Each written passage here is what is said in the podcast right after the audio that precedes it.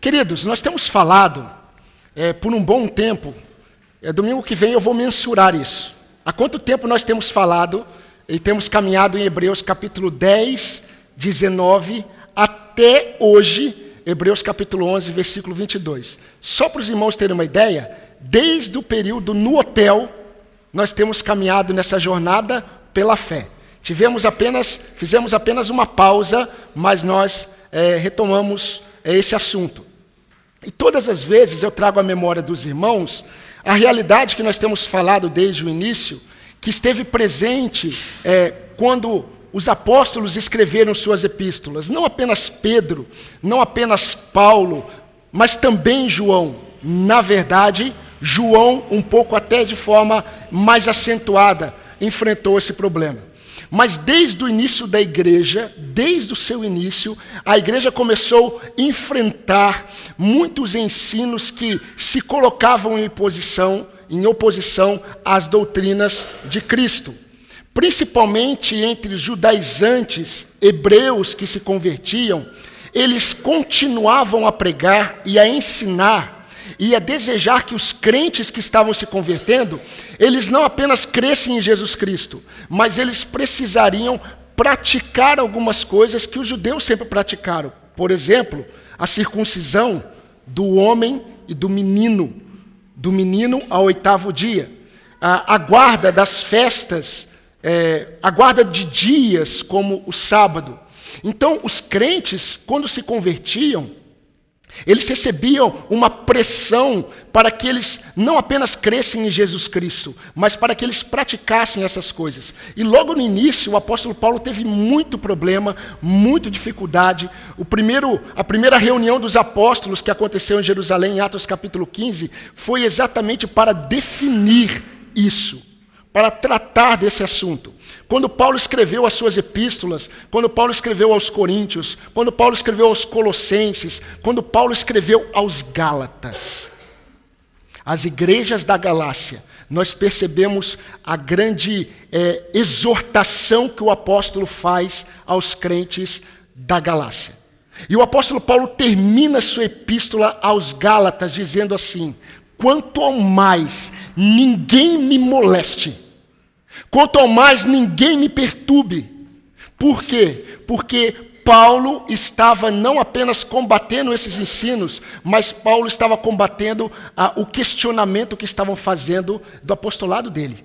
E ele termina essa epístola dessa forma: quanto mais ninguém me moleste, porque eu trago no meu corpo as marcas de Cristo.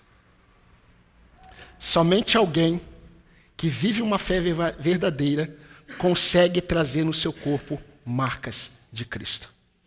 E é interessante porque quando nós olhamos o que o autor de Hebreus está fazendo desde o início da sua epístola, mostrando que nada neste mundo, nada neste mundo, nada neste mundo e nem no mundo que nós não vemos, como anjos, arcanjos, nada se compara ao Filho de Deus. Ele está acima de todas as coisas. Como Paulo disse, falamos hoje de manhã, nele tudo subsiste. Por isso que quando Paulo escreve aos Colossenses no capítulo 3, ele diz: "Busquem as coisas que são do alto, onde Cristo está. Pensem nas coisas que são do alto, aonde vocês estão escondidos juntamente com Cristo. Porque nada pode tirar os olhos dos crentes daquele, daquele que está acima de todas as coisas." Meus irmãos, a fé bíblica, ela traz marcas na vida do fiel. A fé bíblica, não a fé que estão pregando aí. A fé bíblica, ela traz marcas na vida dos crentes, através das experiências que ele tem com Deus. Abraão, Isaac, Jacó e José, eles marcaram vidas porque eles foram marcados por Deus. Somente um homem e uma mulher que é marcado por Deus marca vidas.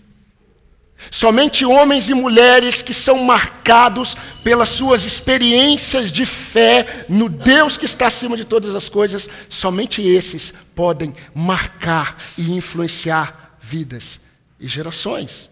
Os, os cristãos hebreus precisavam saber disso. Nós precisamos saber disso. O povo evangélico, não apenas no Brasil, mas no mundo, precisa saber disso. Precisa.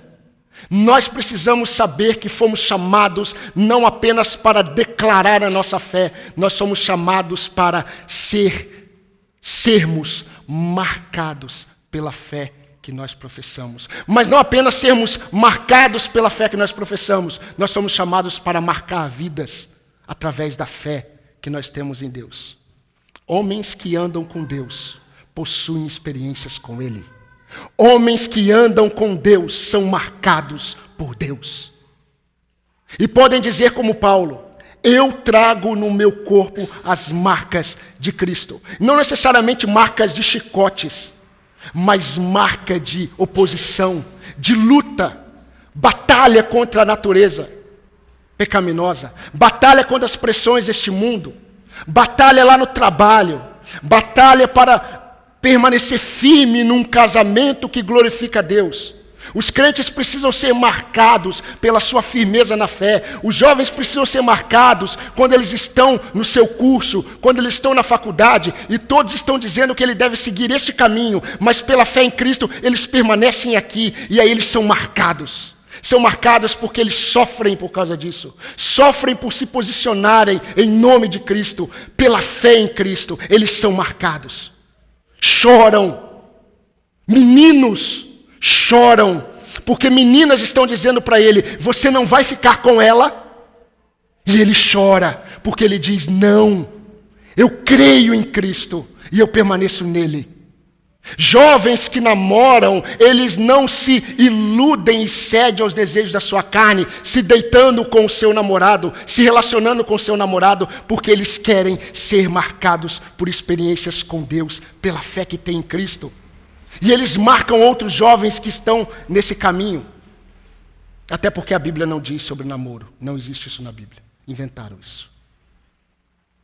Meus irmãos, o justo que vive pela fé, ele é marcado por Deus e marca vidas.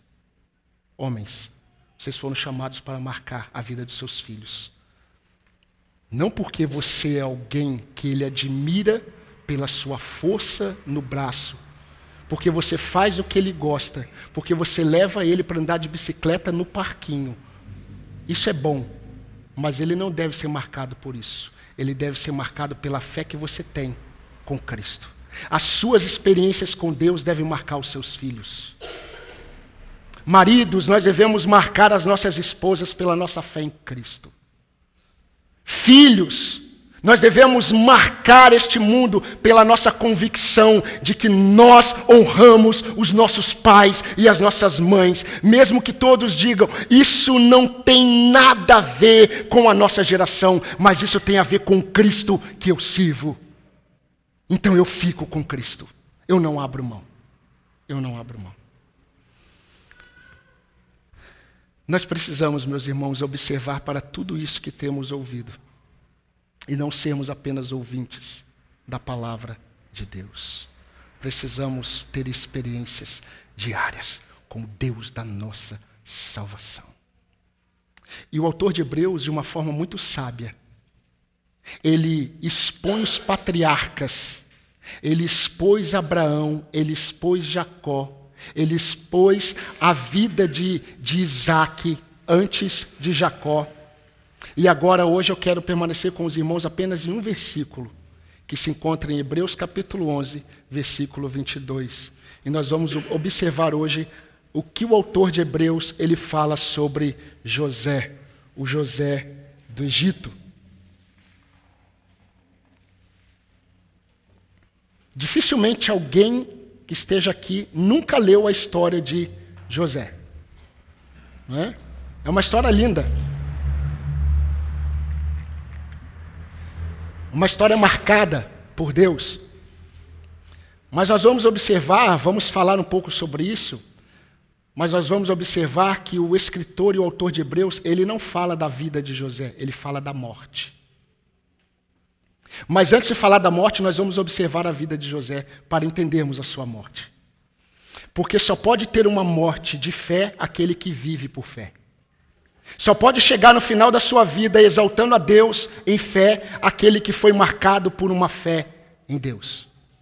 Muitos no final da sua vida se convertem, foram marcados por Cristo, mas não conseguem marcar ninguém. Agora, muitos crentes morrem salvos e viveram 30, 40, 50 anos de conversão. E você pode contar no dedo quantas experiências ele teve com Deus. E quantas pessoas ele marcou pela sua fé em Deus? Um desperdício de vida. Mas graças a Deus que é salvo. Mas, meus irmãos, nós não fomos salvos para sermos libertos da labareda do inferno.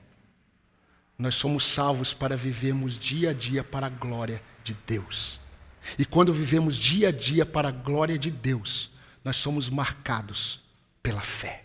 E marcamos vida com a fé que nós temos. O justo viverá pela fé. E o justo vive pela fé quando ele confia na condução soberana de Deus. Olha o que diz o versículo 22 do capítulo 11. Pela fé, José, próximo do seu fim, fez menção do êxodo dos filhos de Israel, bem como deu ordens quanto aos seus próprios ossos. Vamos orar mais uma vez? Pai de amor, eu quero glorificar o teu nome, pelo Deus que o Senhor é, por tudo o que o Senhor fez, faz e fará em nós e eu creio que através de nós. Senhor, glorifica o teu nome Marque o teu povo, assim como o Senhor tem marcado a minha vida com a tua palavra. Que o teu nome seja glorificado nesta noite. Remova de nós os ruídos e conduza o nosso olhar somente para Cristo, o Autor e Consumador da nossa fé, no nome de quem nós oramos. Amém. Meus irmãos, o justo, quando ele vive pela fé, ele confia na condução soberana de Deus. Essa verdade, ela tão óbvia e tão conhecida que ela muitas vezes não é aprofundada. Todos os crentes que leem a Bíblia, e eu creio que todo crente lê, né? É, todo crente que lê a Bíblia sabe dessa verdade, que Deus ele é soberano e ele conduz todas as coisas. Mas saber disso não significa crer nisso. E crer nisso não significa se aprofundar nessa verdade. O que nós vemos quando nós olhamos para José é que, após ter abençoado os filhos de José, e eu trago a memória para os, dos irmãos o domingo passado, após ter abençoado os filhos de José, Jacó próximo à sua morte. Estão lembrados que ele, na hora de abençoar os filhos de José, ele estava cego e ele cruzou a sua mão e ele abençoou Efraim. Abençoou também Manassés, mas ele disse assim: o menor será maior. O maior servirá ao menor. E Jacó abençoou a Efraim. E depois que Jacó fez isso, a Bíblia diz lá em Gênesis 49 que Jacó, Jacó mandou chamar todos os seus filhos, todos eles. Porque Jacó estava para mostrar para eles o que aconteceria no futuro. Então em Gênesis 49 começa Jacó mandando chamar os seus filhos. Ele havia abençoado os filhos de José, havia abençoado José, e agora ele falou assim: chame todos, eu vou dizer o que acontecerá no futuro. E é interessante que quando Jacó faz isso, ele para, sabe em quem? Diante de todos os seus filhos, ele para em Judá. E quando ele para em Judá, ele olha para Judá e fala assim: Judá, o cetro nunca sairá da tua casa. O cetro era o, o, o, o, o bastão que um rei ele segurava. Jacó lhe disse assim: Do seu reino nunca sairá o cetro, porque do reino de Judá veio Davi. E do reino de Davi veio aquele que se tornou e é o rei de Israel, e ele é rei eterno. Então o cetro nunca saiu e nunca sairá do povo de Judá, porque Jesus, ele é o filho de Davi, o leão da tribo de Judá. Mas Jacó, ele continua abençoando seus filhos, e de repente Jacó para. E Jacó para em José. Ah, meus irmãos, como a Bíblia é maravilhosa. Quando Jacó para em José, nós percebemos que ele começa a trazer algumas bênçãos e falar de bênçãos futuras para José. Mas vamos parar um pouco aqui na história. Meus irmãos, José, quando era jovem, por inveja dos seus irmãos, ele foi vendido ao Egito. Ele foi lançado numa cova para morrer. Mas o irmão mais velho, Rubem, disse assim: Não, não façamos esse mal. Não tenhamos sangue em nossas mãos. Vamos vender. E aí passaram alguns ismaelitas, que se tornaram futuramente beduínos, homens nômades, que andavam pelo deserto e vendiam coisas. Os ismaelitas passaram e os irmãos de José venderam ele para os ismaelitas. Os ismaelitas eram comerciantes, levaram José até o Egito e venderam José para um homem, um líder, um general do Egito chamado Potifar. E ali José ficou servindo Potifar. E José, ele servia com tanta excelência que Potifar colocou José para administrar a sua casa. E a mulher de Potifar quando Potifar não estava em casa, ela tentou de várias maneiras seduzir José. E por amor a Deus e fidelidade ao seu Senhor, José fugiu. E sabe qual foi a consequência de sua fidelidade a Deus? Ele foi tido por mentiroso. O seu senhor o expulsou de casa e ele foi preso. E quando José foi para a prisão, ali José começou a servir e se tornou tão excelente no seu serviço que o responsável pela prisão colocou ele como administrador daquela prisão. E aí, de repente, caiu naquela prisão dois homens, o padeiro e o copeiro do rei. E aí, José, José revelou a eles o sonho que eles tiveram, um sonho terrível. E aí, no sonho, o copeiro seria livre e voltaria a servir o Faraó. Só que José olhou para ele e falou assim: quando você estiver na presença de Faraó, fale de mim para Faraó. E sabe o que, que a Bíblia diz? Que quando o copeiro chegou na presença de Faraó, ele se esqueceu de José. E por dois anos, José estava na prisão, esquecido. Esquecido.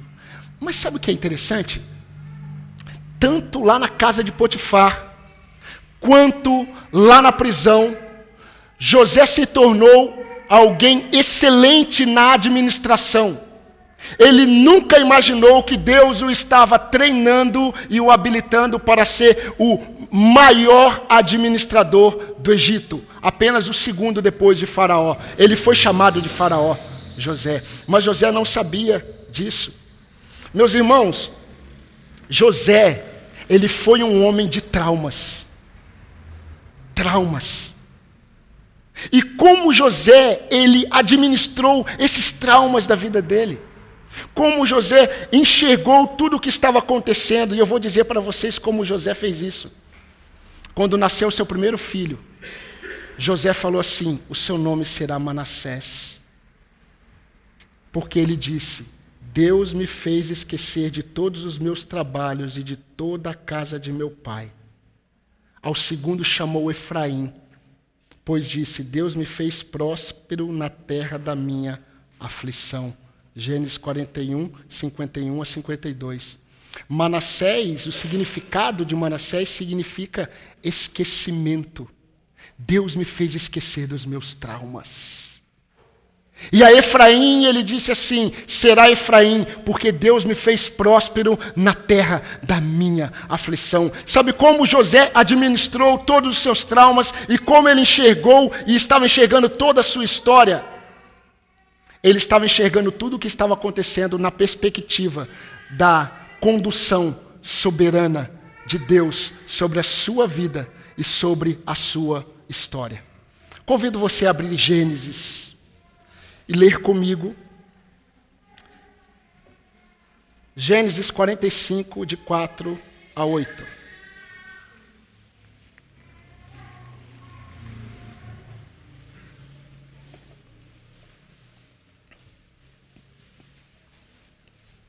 Gênesis 45, de 4 a 8.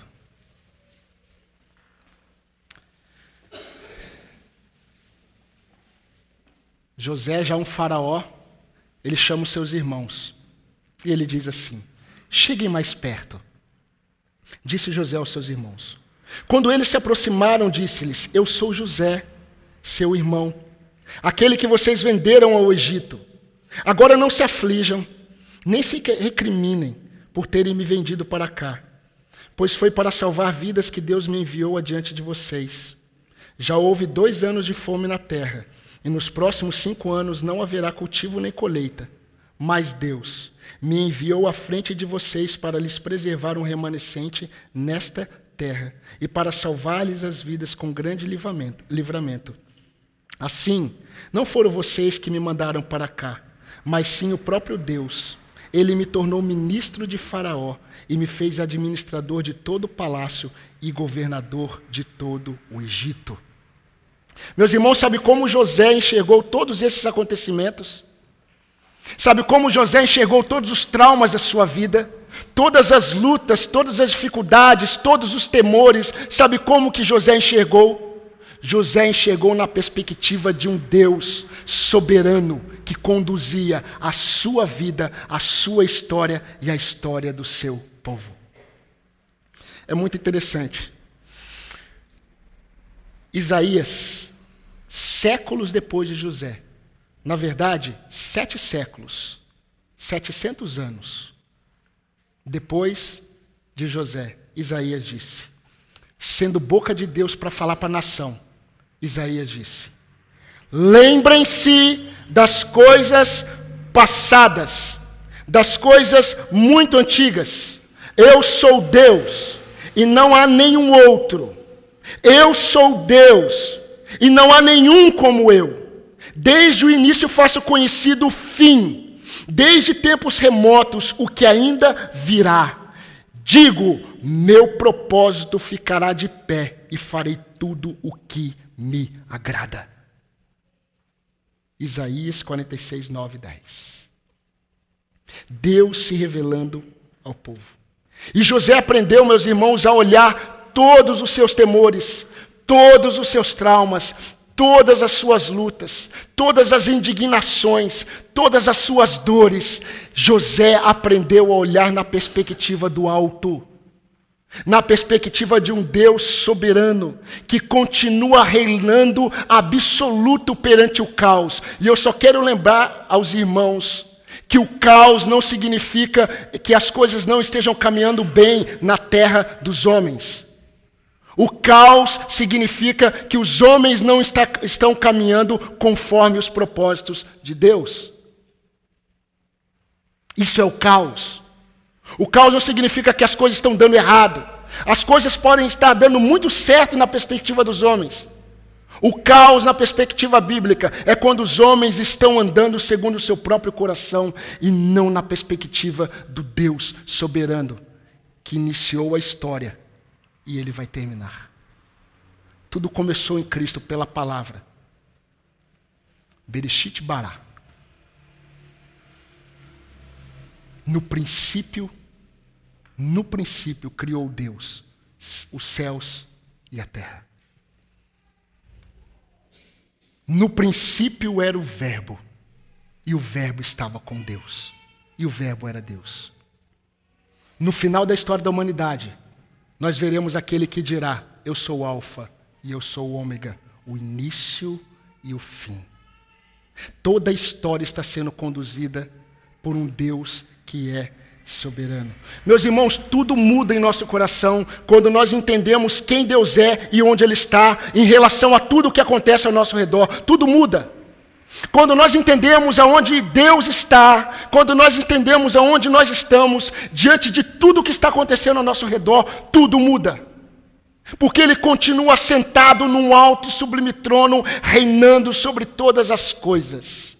Todas as coisas. E o que dirá do seu povo? E o que dirá daqueles que Ele chamou, como nós vimos hoje de manhã na ceia, com tanto amor e graça e misericórdia? Mas, em que o autor de Hebreus ele está pensando ao mencionar a fé de José? O autor está pensando no momento em que José estava para morrer e antes de morrer. Meus irmãos, apesar de José ter demonstrado toda a confiança em Deus, sua fé em Deus durante toda a sua história, o autor de Hebreus, quando cita José, ele foca no fim. E ele diz assim: pela fé, José, no fim da vida, fez menção do êxodo dos israelitas do Egito e deu instruções acerca dos seus próprios ossos. Conforme Gênesis 50, 24 e 26, José viveu 110 anos. 110 anos. E no final da sua vida ele fez menção do êxodo, do que aconteceria 420 anos depois. E é interessante porque do versículo 22 ao versículo 23, que nós veremos domingo que vem, se o Senhor não voltar, nós temos praticamente 420 anos, de um versículo para o outro. E José, antes de morrer, ele fez menção do êxodo, do momento em que a nação de Israel seria levada para fora do Egito. Ele fez menção no final da sua vida. E ele disse assim: Eu estou à beira da morte, mas Deus certamente virá em auxílio de vocês e os tirará dessa terra, levando-os para a terra que prometeu com juramento a Abraão, a Isaac e a Jacó. E olha só o que ele disse. E José fez que os filhos de Israel lhes prestassem, lhes prestassem um juramento, dizendo-lhes: Quando Deus intervier em favor de vocês, levem os meus ossos daqui. Levem os meus ossos daqui. Quando Deus tirar vocês daqui do Egito, levem os meus ossos daqui. Por isso, o autor de Hebreus cita a fé de José. Quando José, no final da sua vida, fez menção do Êxodo, dizendo: Levem os meus ossos daqui. E o que estava acontecendo? O que estava acontecendo com José quando ele disse isso? Meus irmãos, o que estava acontecendo com José é que José estava descansando em algo que ele havia recebido como promessa de Deus da parte do seu pai Jacó. Em Gênesis 48, 21, Jacó disse a José: Deus será com você, José, e vos fará, vos, povo, vos fará voltar à terra dos vossos pais. E José estava descansando. Quando Jacó falou isso para José, José estava prestando atenção do que saía da boca de Jacó. Porque José entendia que o que estava saindo da boca do pai dele era da parte de Deus. E Deus falou através de Jacó com José: José, você será abençoado por Deus. E vocês voltarão. Só que José estava no final da vida dele. José sabia que ia morrer. José sabia que ia morrer, ele sabia que ele não ia sair do Egito. Não seria o tempo. E aí ele disse assim: Filhos de Israel, jurem que quando vocês saírem, e vocês vão sair, ele estava olhando lá para frente, vocês vão sair. Eu não vou experimentar isso, mas vocês vão sair. Deus falou, vocês vão sair. Leve os meus ossos. Levem os meus ossos. E o Espírito Santo usou o autor de Hebreus para colocar esse fato para que a igreja, os crentes hebreus, pudessem olhar para esse ato da vida de José e permanecessem com os olhos aonde? Na frente. Vocês estão entendendo o que o autor de Hebreus está fazendo aqui com a igreja? Vocês estão entendendo o que o autor de Hebreus está fazendo com os crentes hebreus? O que o Espírito Santo está fazendo conosco, preservando esse texto para nós? Nos levando a olhar para a fé de José, quando no final da vida dele, ele, mesmo sabendo que ele não experimentaria, ele descansou e olhou para frente. Vocês estão entendendo o que Deus está fazendo? Deus está fazendo o que ele faz e fará. E sempre fez e sempre fará na vida dos seus filhos. Ele fará aquilo que ele vai fazer quando ele escreveu o capítulo 12, versículo 1 a 3, e nós vamos passar por ele. E ele diz assim: Olhem atentamente para Cristo, o Autor e o Consumador da fé. Olhem. Tire os olhos das circunstâncias. Olhe. José glorificou a Deus porque ele não viu, mas ele olhou e creu e disse: Desenterre os meus ossos, mas não deixem no Egito, levem, porque Deus vai cumprir a sua promessa. Meus irmãos, no futuro, no futuro, na terra de Efraim, filho de José, que teve a mão direita de Jacó sobre ele, havia uma cidade chamada Belém. E Miqueias, Miqueias foi contemporâneo do profeta Isaías. Enquanto Isaías estava no palácio, Miqueias estava no campo. Miqueias ou Micá, em hebraico. Miqueias disse assim: E tu, Belém Efrata, pequena demais para figurar como grupo de milhares de Judá, de ti me sairá o que há de reinar em Israel. Aleluia e cujas origens são desde os tempos antigos, desde os dias da eternidade. Em Belém, tribo de Efraim, cidade de Judá, nasceu o filho de Davi. Entendem porque Jesus parou quando um cego, mendigo, gritou: Filho de Davi. Tem misericórdia de mim. Sabe por que Jesus parou? Jesus não parou porque aquele homem ele era melhor do que ninguém. Jesus estava rodeado dos seus discípulos. Jesus estava rodeado de fariseus. Jesus estava rodeado de uma multidão. E um cego disse: Tu és o filho de Davi. Ele enxergou em Jesus aquele que viria aquele que foi profetizado desde os tempos antigos, desde Gênesis 3. Provavelmente aquele mendigo cego, ele havia ouvido a história da revelação de Deus ao seu povo, e ele gritou, filho de Davi, e quando falaram assim para ele, pare de gritar, ele gritou mais alto, filho de Davi, tem misericórdia de mim, e Jesus parou. E Jesus disse: chama, chama ele aqui. Porque, meus irmãos, glorifica a Deus quando nós olhamos para a Sua palavra e confiamos nela. Tu és, Tu és o Cristo.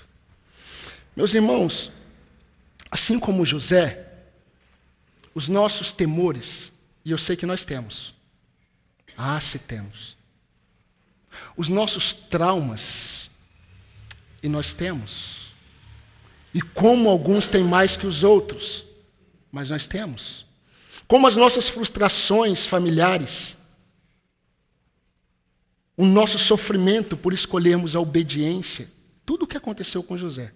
Mas assim como eles, as frustrações e ofensas causadas por outros nunca podem remover os nossos olhos do trono da graça. Nunca. Nunca Nunca. Nada pode tirar os nossos olhos do trono da graça.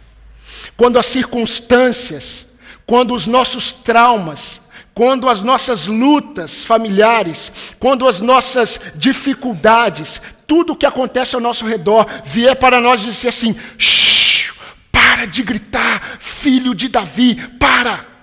Quando Satanás, com todas as suas hostes, nos oprimir, tentando nos desanimar na fé, nada pode fazer isso conosco, dizendo: fale mais baixo, Não.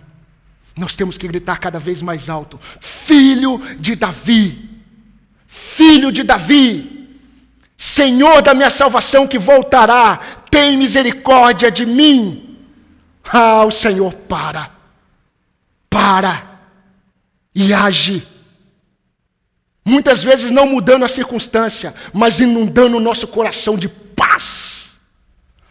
Paz que cede todo entendimento e guarda o nosso coração. As circunstâncias estavam sendo vistas como as piores, mas agora não mais.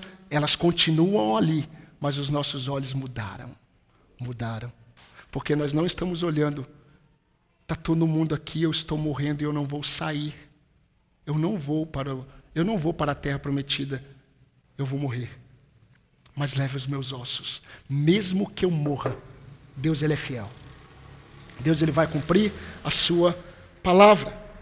Meus irmãos, é muito interessante como às vezes as coisas ao redor não mudam.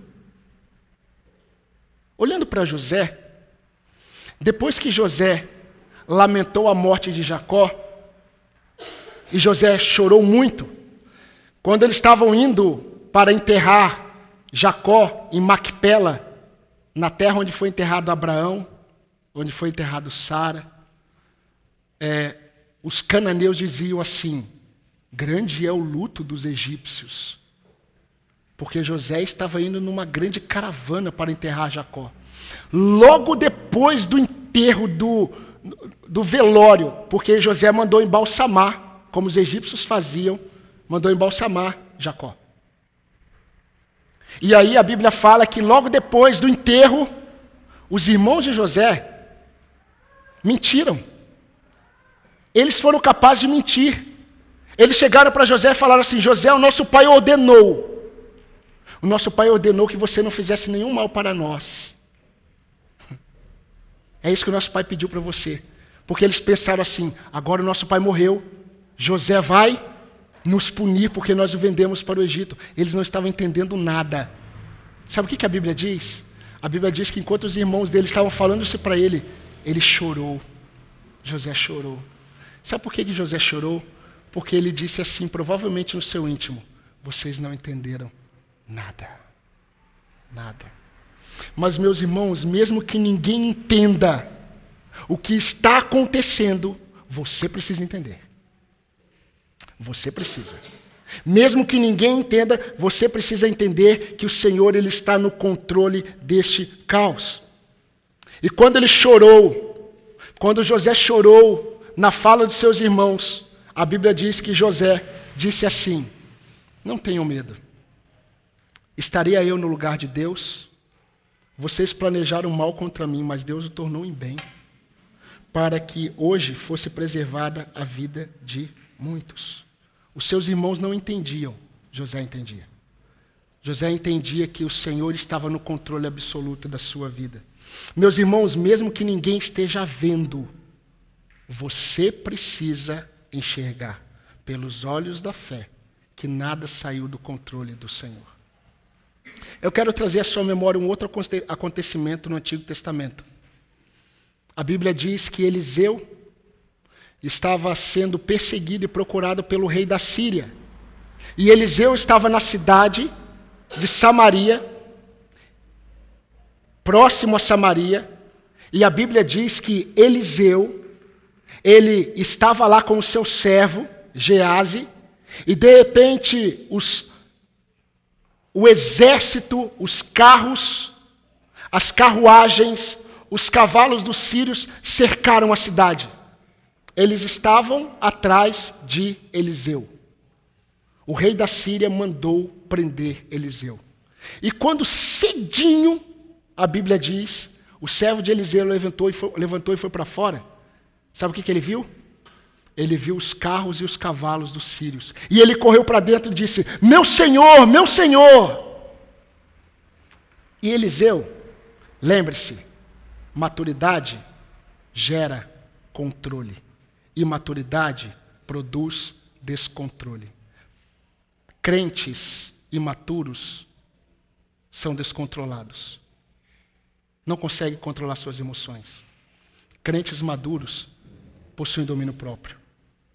Quando o servo de Eliseu gritou, Eliseu falou assim: calma, maiores são os que estão conosco do que os que estão com eles. E aí Eliseu faz uma oração: Senhor, abre os olhos do meu servo. E de repente o Senhor abriu os olhos do servo de Eliseu, e o servo de Eliseu olhou para fora, ele viu o exército dos sírios, ele viu os carros e os cavalos dos sírios, mas quando ele olhou para a montanha, ele viu carros e cavalos de fogo. Isso é muito interessante, porque os, o exército sírio estava ao redor da cidade. Os carros e os cavalos de fogo estavam nos montes. E antes do servo de Eliseu enxergar, Eliseu disse: Não temas, maior é o que está conosco. De uma forma muito tranquila. Eu não vejo Eliseu desesperado, Eliseu estava tranquilo. Sabe por quê, meus irmãos? Porque mesmo que ninguém veja, aquele que é marcado pela fé em Deus, ele enxerga o que ninguém vê, e ele enxerga o Senhor da sua vida como um ser supremo diante de toda e qualquer situação. Eu quero ir para o fim, lendo mais uma vez o que o profeta Isaías pregou. E o profeta Isaías disse assim em Isaías 46, 3 e 4. Ouvi-me, ó casa de Jacó, e todo o restante da casa de Israel, vós, a quem desde o nascimento carrego, e levo nos braços desde o ventre materno, até a vossa velhice eu serei o mesmo, e ainda que os cabelos brancos, eu vos carregarei, já o tenho feito, levar-vos-ei, pois carregar-vos-ei e vos salvarei.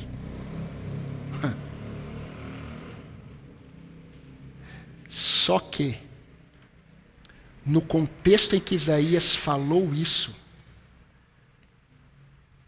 a nação de Israel, anos depois, estariam sendo devastados pelos babilônicos. Devastados. Séculos depois, eles estariam sendo conduzidos para a Babilônia. Tudo destruído em Jerusalém. Mas antes disso, muitos anos antes, Deus levanta o profeta Isaías e diz: Eu, desde o nascimento, carrego e levo vocês no braço. E até os cabelos brancos de vocês eu carregarei e levarei e salvarei vocês. Eu. E é interessante porque o próprio Isaías diz assim: sabe por que, que eu faço isso? Por amor do meu nome. Por amor do meu nome. Meus irmãos, mesmo, mesmo que muitos não vejam a ansiedade com o amanhã como pecado, você não pode ver dessa forma, porque é.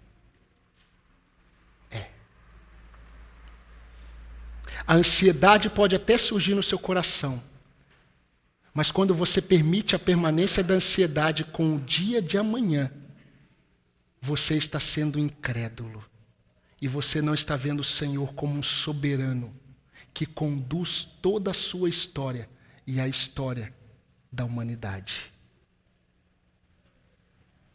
Mesmo que muitos estejam tirando os olhos de Cristo, de Cristo, e meu querido, deixa eu dizer algo e não é uma profecia. Quanto mais próximo a vinda de Cristo, o povo de Deus tirará os seus olhos de Cristo. Isso já está acontecendo em muitas igrejas evangélicas. Já aconteceu na Europa. Tem acontecido em muitos outros lugares. Está acontecendo em muitas igrejas que neste momento estão reunidas em adoração ao Deus que não é o Deus das Escrituras. Muitos crentes estão com as igrejas aberta, abertas, estão neste momento sentados como vocês e eles não estão ouvindo sobre Cristo. Eles estão ouvindo sobre homens. Eles estão ouvindo sobre os desejos do seu próprio coração. Eles estão sendo massageados no seu ego. Eles estão recebendo respostas que não são respostas do Senhor.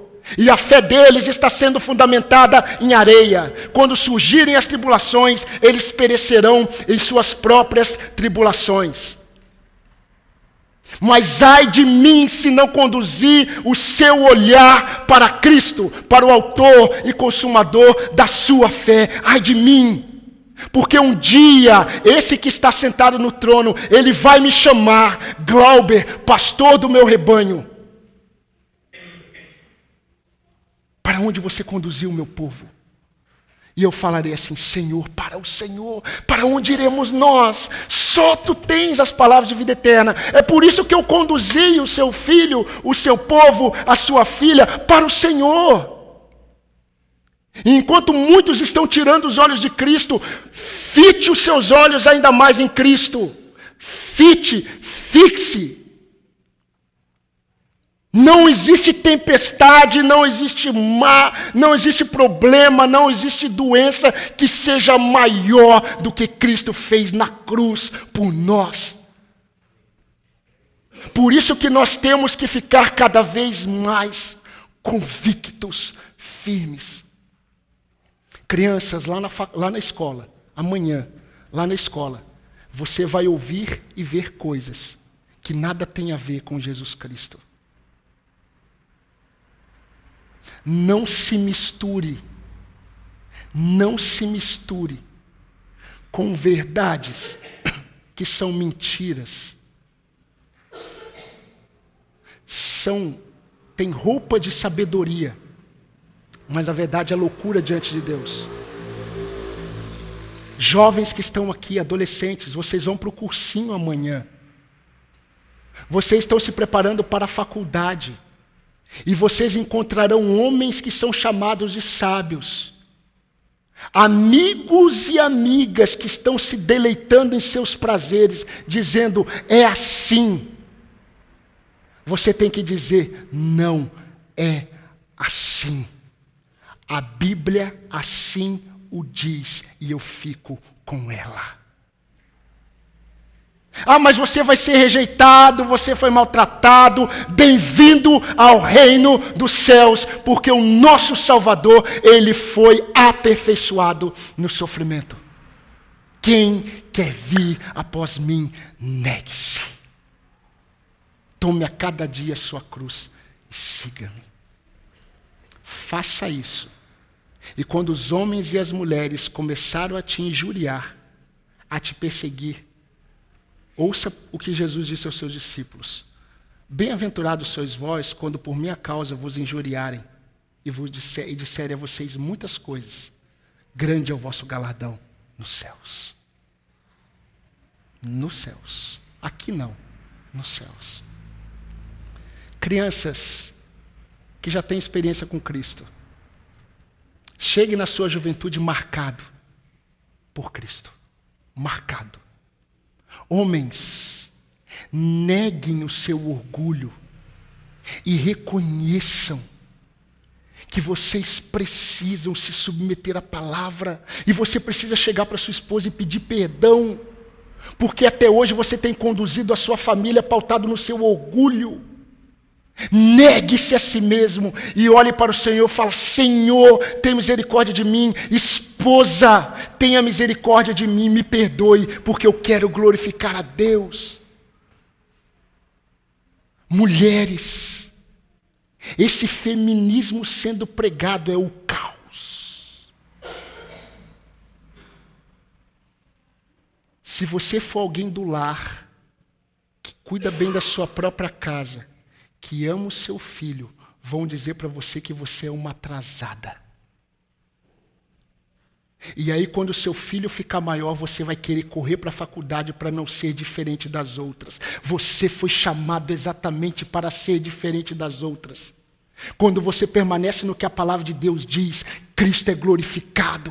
Cristo é glorificado quando você cuida bem da sua própria casa, quando você ama o seu marido, quando você cuida dos seus filhos, quando você é uma mulher de oração, quando você é uma mulher que tem piedade. Talvez você não tenha um corpo belo como o mundo prega. Talvez você não tenha condições de fazer uma plástica. Talvez você não tenha condições de acertar o seu físico, mas você foi chamado para ser piedosa.